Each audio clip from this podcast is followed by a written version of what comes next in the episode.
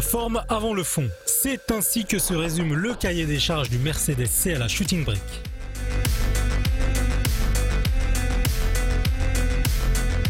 Le nouveau modèle enfonce même le clou en matière de profil, plus affûté que jamais. D'autant qu'il est plus campé sur ses roues qu'auparavant, car plus long et large d'environ 5 cm. Le CLA Shooting Brake s'invite ainsi dans la cour des concurrents du segment supérieur comme l'Audi A4 Avent ou le BMW Série 3 Touring. La planche de bord est héritée du coupé qui l'a lui-même hérité de la classe A. A noter que les dalles de 10,25 pouces restent en option. Parce que la polyvalence d'un break reste indispensable, le constructeur a quand même amélioré le fond avec un peu plus d'espace disponible. C'est mieux pour les personnes de taille raisonnable. Le coffre gagne quant à lui 10 litres, soit 505 litres en tout comme l'Audi A4 Avent. Proposé en essence ou diesel de 116 à 421 chevaux, le CLA mérite un minimum de puissance pour être apprécié à sa juste valeur.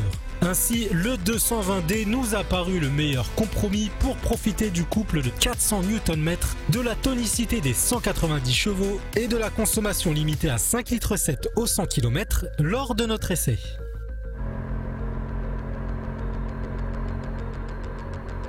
Imposé avec la boîte automatique 8G DCT, le CLA 220D fait montre d'une belle homogénéité.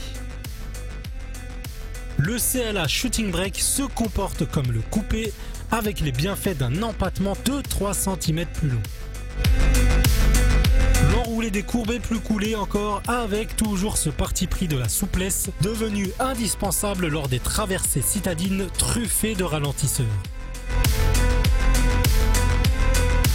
Série, le Mercedes CLA Shooting Brake bénéficie du haillon électrique, de la caméra de recul ou encore du maintien de voie.